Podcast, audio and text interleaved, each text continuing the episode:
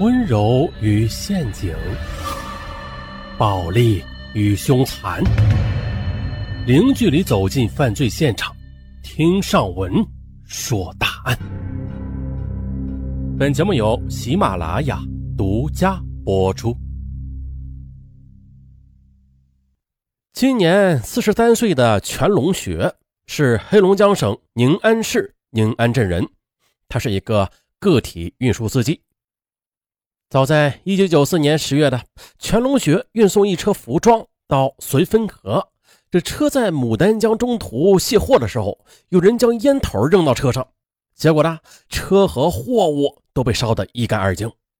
很自然的，全龙学从此便债台高筑。妻子方金爱非常不满。一九九四年十一月，两个人协议离婚。不久之后，全龙学便带着七岁的儿子来到大连开出租车。一九九九年的一天呐，方金爱突然来看望儿子，他跟全龙学说：“我呀，在前几年去韩国打工了，现在跟一个韩国人做生意。哎，虽然能挣点钱吧，但是心里很苦呀，尤其是想念你们父子。当初我真的是很冲动。”方金爱的言谈之中。流露着悔意。二零零二年春节过后不久的，方金爱的一个远房叔叔突然打电话给全龙学，说方金爱收了他两万元钱，答应给他办去韩国的护照。啊，办就办吧。可是自从收到了钱之后的，哎，就再也见不到他人了。几天后，方金爱又来看儿子，全龙学便激动地质问他：“我问你，你是不是在非法倒卖护照啊？”连你叔叔的钱都骗，你这样做还有人性吗？你起开，我的事不用你管。哼，你要是再做伤天害理的事我就举报你。你你敢？还有两个人呢，你来我往，互不相让。我跟你说，你别逼我，不然的话，我就让你吃不了兜着走。方金爱最后摔门而去。五月十日，全龙学突然接到了方金爱的电话：“你回宁安来一下吧，我们分开这么久了。”好好商量一下，以后该怎么办？全龙学想，啊也行啊，趁着这个机会再好好的劝劝他啊，别让他再做那些缺德事儿了。三天之后，全龙学安排好了儿子的生活，又买了大连到牡丹江市的车票。这时，方静啊又打来了电话：“哎呦，我现在没有时间去车站接你了，那你下车之后啊，先到国体宾馆七零五房间住下，我已经订好房间了。”嗯嗨，你别客气啊！等我下车之后的，直接回宁安就可以了。哎呀，你别嘛！等我在牡丹江办完事儿的，咱俩一块回宁安不好吗？哎呦，方金爱极尽温柔的语气让全龙雪很是激动。果然的，方金爱及时又打来电话了。你在房间等我，不要给任何朋友、熟人打电话。我九点钟就过去接你。哎，不是。嘟嘟嘟嘟啊！没等全龙学说话呢，这方金爱便挂断了电话。九点刚过，这房间内突然进来四个陌生人。哎，你是不是全龙学？方健让我们来接你的，跟我们走吧。啊，去去哪儿啊？到地方你就知道了。方健在那儿等着你呢。说话间呢，这几个人还就动手拉他。全龙学觉得不对劲儿。但是，为了弄清楚到底是出了什么事儿，就跟随着这几个人上了一辆面包车。车到牡丹江卫生局停了二十多分钟的，又向郊区开去，最后来到牡丹江市精神病医院。正当全龙学一头雾水的时候，几个身强力壮的汉子便蜂拥而上，还将他搬进了一个宽敞的房间里，咣的一声关死了门。只见他。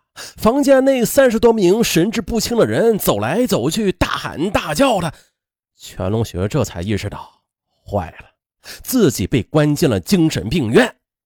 他大喊：“哎哎，错了！哎，你们搞错了！哎，方建呢？你你们快点让他来见我！”喊叫声嘶力竭，喊叫悲愤爆裂，却淹没在了一片神经病患者的嬉笑和。叫骂声中，十分钟之后呢，两个穿着白大褂的人来到他面前。哎，邵大夫，给他安排到哪个房间呢？嗯，十号吧。全龙雪抓住这个机会啊，赶忙上前解释：“喂，大夫，我我哪有啥精神病啊？一定是你们搞错了呀！你们快放我出去！”可是呢，肖大夫却告诉他：“不是的，是你妻子说你有精神病，是她把你送来的。”什么？我妻子？啊方静爱吗？哎，她不是我妻子啊！我和她早就离婚了呀！全龙学他正要细说详情，这时几个手拿军用绑带的人冲到他面前，有的摁胳膊，有的按腿，这三下五除二的就把全龙学给绑到了床上。这下呢，全龙学再也无法控制自己的情绪了，他一边奋力的挣扎，一边叫骂着，但这一切啊都无济于事。最后的，全龙学也回过味儿来了。如果他这样再继续的反抗、叫骂下去的话，那说不定会更糟糕的，会更危险。于是他便顺从的将证件交给了医生，又顺从的吃下了一把白药片好吗？全龙学就这样被收治了。他每天被迫打针、吃药、做广播体操。从此便开始了跟精神病患者同吃同住的日子。啊，与全龙学同住的十号病房是三个精神病患者，这三个人终日是大喊大叫、摔摔打打。啊，尽管全龙学每晚都是按照规矩服用两片安眠药吧，但是仍然无法入眠，因为呢，他无时无刻不在担心哪位室友没有睡着，而趁着他睡着了去袭击他。天快亮的时候，他昏昏沉沉的爬起来去洗脸。还有，只见他这水管上被人涂满了屎尿，嗯，呃，恶心。这时，全龙学的内心除了恐惧之外的，还有对前妻的愤恨，因此他时常毫无顾忌的叫骂着，骂累了就回房间去休息一会儿。可是他不知道啊，如此一来，他的临床症状。就跟其他的精神病人没有什么两样了啊！只是打针吃药时，他很配合，因为他心里很清楚的知道，在精神病院反抗，那换来的只能会是被强制。第五天的，医生用绳子将乾隆学的手脚绑住了，进行检查。嗯，结果却是酒精依赖，无精神疾病。全龙学问一位领导模样的大夫，他央求说：“大夫啊，我既然没有精神病，可以让我父母来接我出院了吧？”“不行的，必须由你爱人来接你的。”“哎，我，大夫啊，我和方金爱早就离婚了呀。”大夫怀疑的看着他：“你说离婚就离婚了吗？”全龙学气愤了，他反问：“到底谁有精神病啊？”啊！我在这里连门都不可能出去了，我怎么去拿离婚证明啊？